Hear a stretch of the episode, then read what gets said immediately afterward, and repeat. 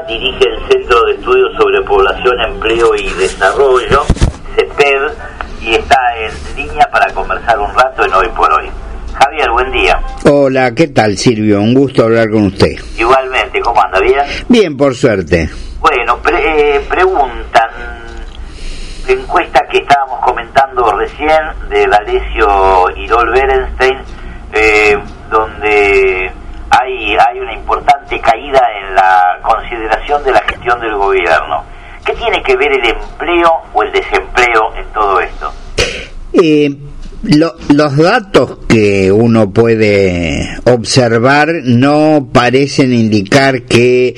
el comportamiento del mercado de trabajo en términos de acceder a ocupaciones sea el motivo que explique esta modificación, dado que eh, salvo el primer año de gestión de Macri, en donde sin duda hubo caída del empleo, además de deterioro de la capacidad de compra de los ingresos, eso se revirtió eh, claramente en el año 17 y los datos de estos meses que estamos transcurriendo todavía no los tenemos disponibles. De manera que mi mm, convicción pasaría más por el lado de la preocupación y la insatisfacción que genera la continuidad del alza de los precios y indudablemente, no digo nada nuevo, la certeza de que las modificaciones tarifarias que ya fueron objeto de repudio el año pasado se revierten. Yo diría que a todo esto se le agrega un una, un comportamiento político partidario de sectores no oficiales muy activo y aparentemente con posibilidades de tener cierto éxito para eh, digamos echar dardos a la gestión oficial lo cual sin duda sobre un campo propicio alimenta esos rechazos. Ese sería mi primer acercamiento al tema no es decir, eh, la viene más por la marcha de la economía que por la repercusión que tenga en el mercado laboral. Yo creo eso, yo creo eso, lo que no obsta para que de continuar este mm, postulado por mí, este, esta dificultad del funcionamiento de la economía en el, la contención de la inflación y en un aumento más eh, intenso de la demanda laboral eh, también afecte eh, en, en, algún futuro más o menos cercano el funcionamiento del mercado de trabajo. Pero no es lo que veo este, en la actualidad porque si inclusive uno asocia la observación con la, el, cierre de una cantidad no pequeña de convenciones colectivas,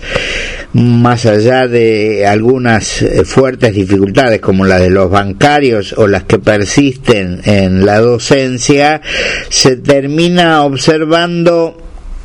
eh, en una comparación muy gruesa un comportamiento similar, este, una lógica confrontación al inicio de las negociaciones y un encuentro de un punto este, de concordancia en, al menos formalmente, en ámbitos no muy lejanos de los que aspira la gestión oficial. Por lo tanto, de no haber sido una situación del mercado laboral como yo la percibo, eh, hubiera sido muchísimo más difícil que estos acuerdos se hayan logrado. Este es un elemento indirecto que me parece que vale la pena tener en cuenta. Eh, eh, ¿Tiene conocimiento que el, el arreglo mm, de los bancarios incluye una remuneración de 28 mil pesos por el día del bancario. ¿Es cierto eso? Eh, yo leí lo mismo, me sorprendió, en realidad me sorprendió eso como, como mm, digamos, eh, materia convencional que se mantenía. Yo tenía idea de que una, uno de los puntos en discusión era este, la supresión de algunas de esas ventajas especiales, pero por otro lado leí, yo no, no tengo acceso directo a los textos firmados, este, de que había un eh, bono adicional al porcentaje acordado de 8.500 pesos pagaderos en tres cuotas, de lo cual no, no encontré mayor información. Si tenía, eh, si era aluvional con respecto al, a este bono de fin de año o, o no. Pero bueno, son mecanismos que suelen haber estado en varios de los convenios colectivos de trabajo en los últimos años, no solo en estos últimos, no, no solo en los dos últimos, eh, para eh, no hacer perceptible los montos porcentuales de acuerdo o hacer aparecer como que se cumplían ciertas metas en cada momento establecido Creo yo que esos comportamientos tienen siempre una explicación sectorial, pero me parece que hacen en sí mismo poco bien a la transparencia y a la claridad de las negociaciones que creo debieran eh, iluminar eh, las discusiones paritarias, como para que efectivamente haya posibilidades de socializar en el mejor de los sentidos los logros colectivos, pero este parece no ser un caso que vaya en la dirección de la mayor transparencia. ¿no?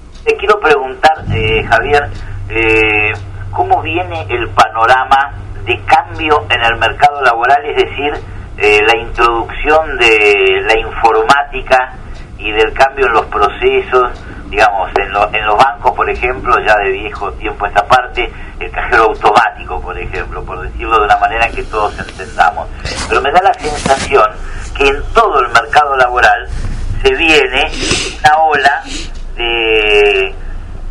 abolición de puestos de trabajo o cambio por, eh, por otros que requieran habilidades nuevas. ¿Es así? Eh, yo Creo que es así, eh, pero me parece, si le entendí bien cómo formuló el interrogante, creo que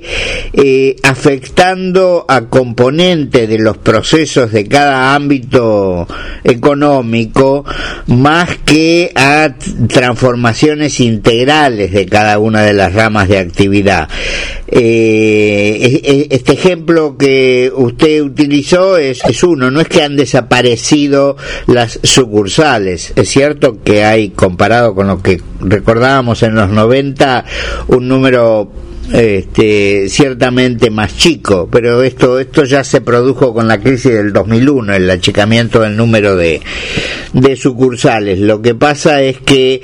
en la actualidad tecnológicamente hay muchas más posibilidades de procesar la actividad bancaria eh, de manera remota al punto que mm, se habían anunciado la apertura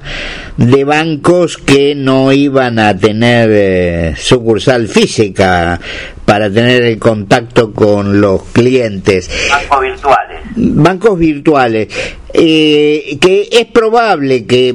eh, se había anunciado que iba íbamos a tener eh, su inicio en el verano que está que acaba de terminar pero yo que yo sepa eso no se concretó.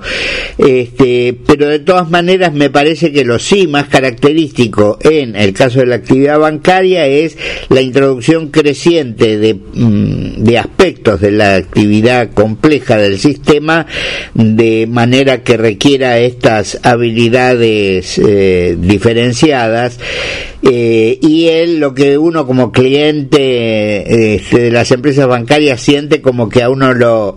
echan de las sucursales, ¿no es cierto? Pero eh, creo que eso está lejos de tener posibilidades actuales en Argentina de significar un cambio que afecte cuantitativamente de manera significativa a la fuerza laboral, que andaremos en los 18, 19 millones de, de personas ocupadas, tres cuartas partes de las cuales son asalariadas y un cuarto son cuentapropistas, patrones y familiares sin remuneración fija, este, dentro de ese vasto conjunto se van introduciendo paulatinamente estas eh, innovaciones, pero que no veo eh, aún una, una señal este, que se constituya en un peligro inminente para el grueso de la fuerza laboral, lo cual no significa que no haya que estar atento a ello en cada uno de en cada uno de los gremios o en cada una de las ramas o en cada uno de los ámbitos para, eh, en el caso de los sindicatos, para contribuir mejor a la preparación de sus miembros o a la incorporación de miembros con capacidades eh, acrecentadas. Eh, pero esa es la, la, imagen que yo tengo. Yo creo que hay, a ver, mm, aparentemente salgo del tema, pero creo que es para ilustrar un poco. En la actualidad, en el conjunto del empleo registrado, que es el dato que mensualmente proporciona el Ministerio de Trabajo, el empleo asalariado privado en el comercio ha superado un poco el empleo asalariado privado de la industria. ¿Sí? Eh, y en la actividad comercial eh,